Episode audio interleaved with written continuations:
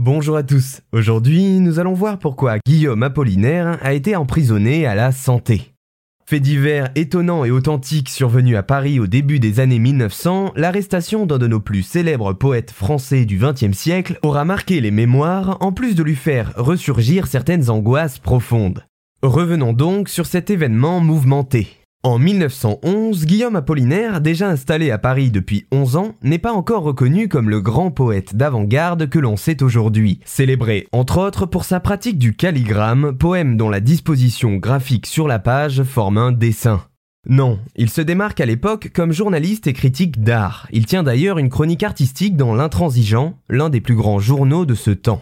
Il est également éditeur et il sera le premier éditeur à sortir en France une anthologie, un recueil de textes thématiques du Marquis de Sade. Défenseur du cubisme, dans un climat d'ébullition créative à Paris, il va se retrouver à défrayer la chronique à partir de septembre 1911. Comment cela se passe-t-il? Eh bien, le 21 août 1911 tombe une nouvelle importante. La Joconde a disparu du musée du Louvre. L'affaire va affoler l'opinion publique et les autorités, qui vont enquêter sur toutes les pistes qui s'offrent à elle. Il faut savoir que le milieu du journalisme parisien est à ce moment-là déjà terni par des histoires de vol d'œuvres d'art. Par dénonciation, Apollinaire se voit donc questionné sur les liens qu'il entretient avec un certain Géry Pierret. Cet homme est un déserteur belge à la personnalité fantasque et ayant un penchant pour la kleptomanie.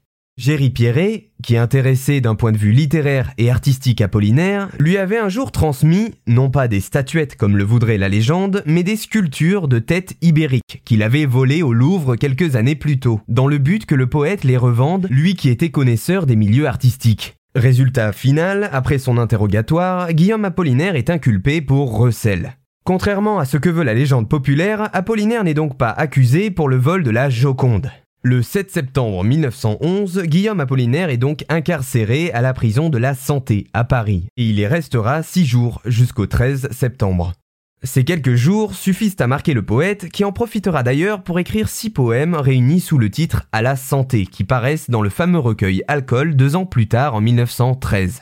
Son arrestation aura suscité de vives réactions de la part du monde littéraire et il aura pu compter sur le soutien de ses camarades, comme le journal Ruy Blas qui publia un communiqué dans lequel la rédaction invite le juge d'instruction Driou en charge de l'affaire à, je cite, ne pas oublier que les erreurs les plus courtes sont les meilleures. Néanmoins, il faudra attendre l'année 1912 pour que Guillaume bénéficie d'un non-lieu définitif dans cette affaire et soit donc innocenté. Une histoire rocambolesque donc, mais comme le dit si bien Apollinaire, je le cite, la joie venait toujours après la peine.